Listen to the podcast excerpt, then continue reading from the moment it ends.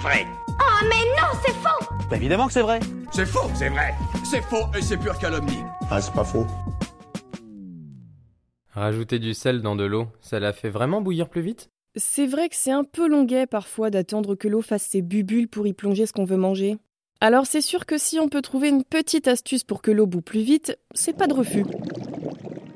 Avant de répondre à cette question, je vous propose qu'on s'attarde quelques instants sur la composition du sel et son interaction avec l'eau. Le sel dont on parle ici, c'est celui qu'on utilise dans nos plats, le chlorure de sodium, NaCl. Il porte ce nom tout simplement parce qu'il est composé des ions chlore, Cl, et des ions sodium, Na, qui vient de son nom latin natrium.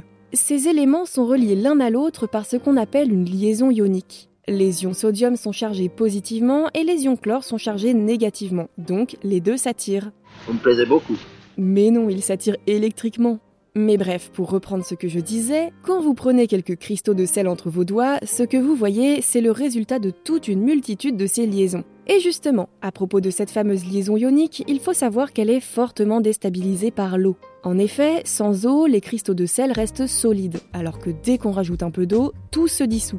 L'eau, c'est simple, c'est trois atomes par molécule, deux d'hydrogène et un d'oxygène, ce qui donne la formule chimique bien connue H2O.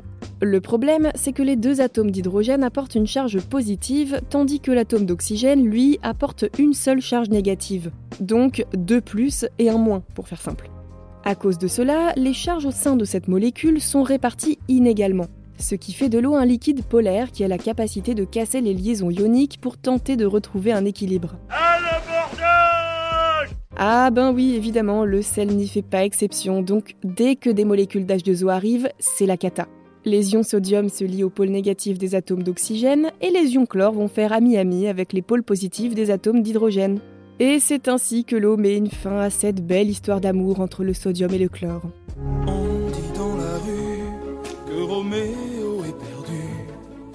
Bon, n'exagérons rien, heureusement que ce processus chimique existe. Sinon, à tout moment, on risquerait de manger un gros morceau de sel non dissous, ce qui non seulement ne serait pas très agréable, mais signifie aussi que notre corps pourrait plus difficilement en retirer des bénéfices. Bon, revenons-en à nos casseroles. Quelles réactions chimiques ont lieu lorsqu'on rajoute du sel dans de l'eau qu'on a mis à chauffer? Eh bien, il va se passer trois choses. Tout d'abord, on l'a dit, les atomes composant l'eau vont s'attaquer aux ions sodium et aux ions chlore du sel. Cette réaction chimique demande de l'énergie, tout comme le fait que l'eau passe de l'état liquide à gazeux en se réchauffant. Lorsqu'on allume le feu ou la plaque sous sa casserole, l'énergie thermique est transmise à l'eau dont la température augmente. Mais une partie de cette énergie thermique accumulée dans l'eau est aussi utilisée pour casser les liaisons ioniques du sel. C'est ce qu'on appelle une réaction endothermique. La dissolution du sel absorbe de la chaleur au lieu d'en produire. Bon, après, c'est pas extrême non plus, hein. La température de l'eau ne baisse que d'un degré environ. Ah bon, bon, bon, ça va. Ah oui, oui, c'est pas énorme. La deuxième chose qui se passe, c'est que la température d'ébullition de l'eau monte à 101 ou 102 degrés. Et oui, la température d'ébullition est loin d'être une valeur fixe et varie même en fonction de l'altitude à laquelle vous vous trouvez.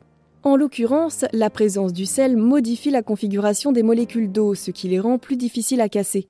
Elles ont donc besoin de monter un peu plus en agitation et donc en température pour passer à l'état gazeux. Et forcément, ça rallonge le temps que l'eau met à bouillir. Mais, et c'est le dernier plot twist, il se trouve qu'une solution saline, donc de l'eau avec du sel dissous dedans quoi, a besoin de moins d'énergie pour se réchauffer que de l'eau toute seule. Sans trop rentrer dans les détails, l'eau salée a une capacité thermique plus basse que l'eau de source, ce qui signifie qu'elle a besoin d'accumuler moins de chaleur avant de changer de température.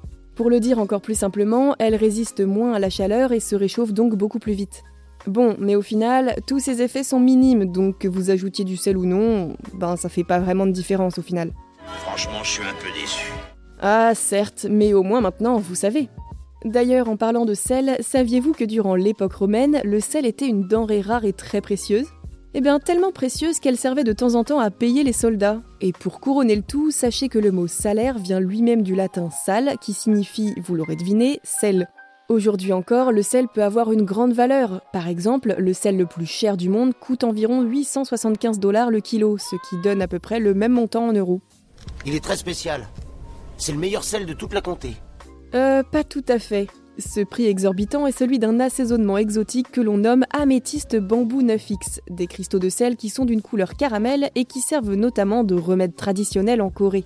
Il est cuit à plus de 500 degrés pendant 9 mois sur un feu de pain dans une tige en bambou. Une recette qui lui donne un goût particulièrement relevé. C'est le moment, c'est l'instant, préparez les épices Et vous Vous avez d'autres idées reçues à débunker? Envoyez-les nous sur les apodios ou sur les réseaux sociaux et nous les inclurons dans de futurs épisodes. Pensez à vous abonner à Science ou Fiction et à nos autres podcasts pour ne plus manquer un seul épisode. Et n'hésitez pas à nous laisser un commentaire pour soutenir notre travail. À bientôt!